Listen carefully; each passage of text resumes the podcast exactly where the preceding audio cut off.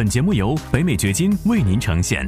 获得更多信息，查看过往节目，请前往 YouTube 频道“北美掘金”永明优。美联储开了两天的会，九月二十号、二十一号，今天呢，会议结束。那你可能已经看到新闻当中的最新消息了，就是宣布加息零点七五个百分点，或者讲叫七十五个基点。我们看到美联储在最新的通报当中说，把通胀控制在百分之二，仍然是他们的长期目标。那你知道现在通胀是多少吗？百分之八点三，距离百分之二还有很长的路。今天下午，美联储也召开了新闻发布会，主席鲍威尔说了什么呢？欢迎来到黄永明先生的北美掘金秀。无论你是哪种角色，生意人、职场人、学生、父亲或是妈妈，你希望获得更高的收入，建立自己的财富，获得财务、时间和地理自由。为什么？因为你想要照顾好自己，照顾好你的家庭，照顾好你的员工。你想要有更多的机会旅行，更多的时间陪伴身边人。如何做到？这是一个价值百万美元的问题。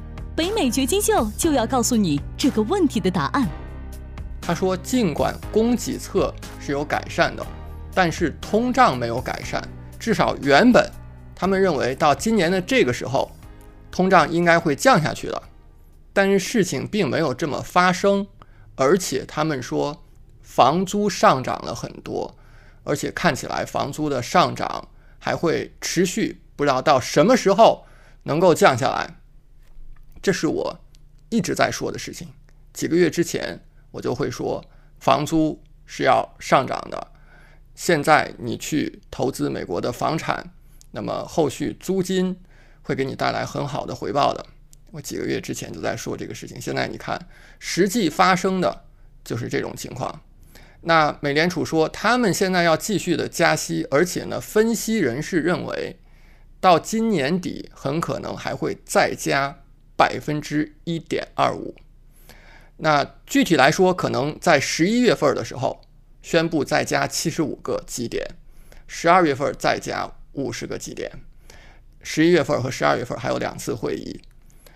而且不但如此，目前看来，甚至到明年、到后年，二零二三年、二零二四年，这种紧缩的政策是不会改变的。这不是今年有，然后明年它就转向了，一百八十度转弯。现在看起来要持续起码几年的时间，可能会一直持续到二零二五年。现在的高利率不是短时间的。你可能要预期它会起码持续几年的时间了。鲍威尔说，没有人知道这种做法是不是会带来经济衰退。但是我们看，很可能发生的事情是什么？就是不到经济衰退发生，那美联储是不会调转方向的，它会一直维持这种紧缩的状态。如果说经济衰退发生了，它可能会发生。转向那个时候，市场包括房地产市场又会是另外一番面貌。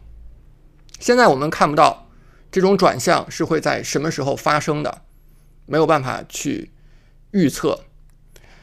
今天的这个会议呢，有多方面的信息是值得我们来分析的，包括对于房地产来讲，后续会发生什么，是我们马上要说的。但是首先呢，我想来讲一讲。加息究竟对你来说影响了什么？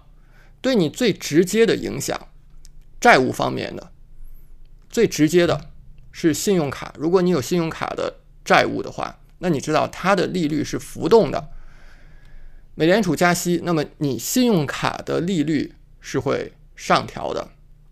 和房地产有关的某些类型的贷款，也会跟这个利率是相关的。比如说浮动利率的房贷 ARM，如果你的房贷是 ARM，那么过了优惠期之后，后面它是会浮动的，利率浮动，那就你不知道它会到多高。当然，它每年上浮是有一个限额，通常来讲。另外一种呢是 Home Equity Line of Credit，就是你把房屋的净值给贷出来，这个贷款。它跟信用卡的债务是很像的，它也是浮动利率。另外就是学生贷款，所谓的学生贷款是在美国读大学，如果你付不起学费，你是可以贷款的。这个学生贷款呢，前两年应该说是两年前，在二零二零年的时候，它的利率是百分之二点七五。现在二零二二年到二零二三年，学生贷款的利率一下就涨到了百分之四点九九。你看这个涨幅还是非常大的。这告诉我们什么？你起码来讲，现在你不要有浮动利率的债务，固定利率的房贷，尤其是前两年你。贷了固定利率的房贷，除非有很特别的原因，我觉得你是不应该把这些房子给卖掉的。为什么？因为你现在把这些房子卖掉，你就再也拿不到那个很低的利率，百分之四以内，甚至百分之三以内的利率了。当然，现在的美联储所讲的加息呢，这个利率跟固定利率的房贷的利率是不直接挂钩的。不过，我们也看到。今年以来，自加息开始，房贷利率上涨了很多。接下来是我要说的重点，就是现在的美国房地产市场出现了一个奇特的景象。这个景象就是，如果你去看二手房的库存，你去看一下新房的库存，这两个库存的曲线变化，在历史上，他们通常来讲。是共同在涨跌的，就是根据经济情况，根据市场的需求，那么二手房的库存可能上涨，可能下跌，基本上同步，新房的库存也会上涨下跌。但是现在出现一个非常奇特的景观，就是这两个曲线在当前不但是不重合的，甚至是相反的。你可以看到新房的。存量是在大幅的上涨的，而二手房的存量是在逐渐下降，下降不是特别的迅速，但是你可以看到它的曲线是在慢慢的、逐渐的下降的，这是在历史上没有出现过的事情。那很可能的原因是因为房贷的利率高了，买家呢现在不愿意去买新房了，所以新房的库存。就积压了，就迅速的在上涨，而已经有住房的业主，他们现在是惜售的状态，因为现在他们把他的房子卖掉，再去买房，他只能拿一个更高的利率，所以你说有多少人现在愿意把已有的住房给卖掉呢？这个量是很小的。所以我之前说的利率的锁定效应，你看是不是现在就在显现？之前拿了低利率的业主，他是不愿意去卖房的。就我个人的观察来说，现在新房确实是更加难卖了。之前如果是在一年前、一年半之前，你去找那些开发商去看他们的楼盘。很多开发商是不卖给投资者的，甚至有一些开发商是不给经纪人佣金的。为什么？他不需要经纪人带客户来，房子完全不愁卖，买家是排着队来买的。那后来发生什么？几个月之前，我看到有公司开始给经纪人提供佣金了，原先是不提供，现在百分之三的佣金，最近又发邮件百分之六，因为我自己有经纪人的执照，所以我会收到这样的邮件。前几天我收到邮件，同一家开发商现在已经短短几个月之间，把百分之三的经纪人佣金提高到百分之六了。那这给我们一个什么信号？很明确的一个信号，开发商显然他的房子是不好卖了，所以他现在提高经纪人的佣金，给你更多的佣金，然后你好带客户来。虽然这么讲，但是注意非常重要，一定要听我后面这一半。不要只把前面一半听了，觉得哦，那现在房子卖不出去了，是不是房价要大跌？你注意，现在新房它的存量虽然说上涨很快，但是这是一个相对的，跟前面库存非常少的时期来比，它是在快速的上涨。但是如果你跟过去一些年高峰的时候相比，是无法相提并论的。很多人爱把现在跟2008年、2009年的房地产市场的崩盘来做对比。那你知道，在2008年之前几年，2005年的时候，新房的存量是多少吗？二百二十四万。现在是多少？是一，是一百三十四万，差了九十万。所以你说，这个是跟它能够相提并论的吗？这个差的太多了，而且呢，销量也没有办法相提并论。在高峰的时候。销量一百四十万，现在的销量只有五十一万。整体上，美国的住房是短缺的。接下来呢，很可能发生的事情是什么？因为现在新房不好卖了，开发商可能会减少它的开工量。虽然住房短缺，但是开发商会减少开工量，因为开发商是干嘛的？他建房子是为了盈利的，是为了赚钱的。如果现在房产，让它不好赚的话，那它会减少，这会加剧市场上面的短缺的情况。现在市场上在售的房源，我们所说的库存状况大约是五十五万套。那你知道疫情前是多少？二零一九年的时候是九十六万，所以现在甚至离疫情前的水平还很远。市场上的供应就是这样的一个水平。虽然我们看。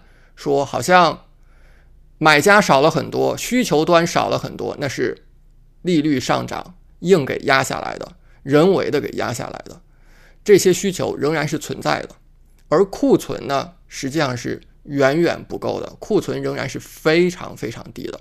而且这种低库存的情况，我们看一直到今年底，甚至到明年，我们看不到任何的理由它会发生根本性的变化。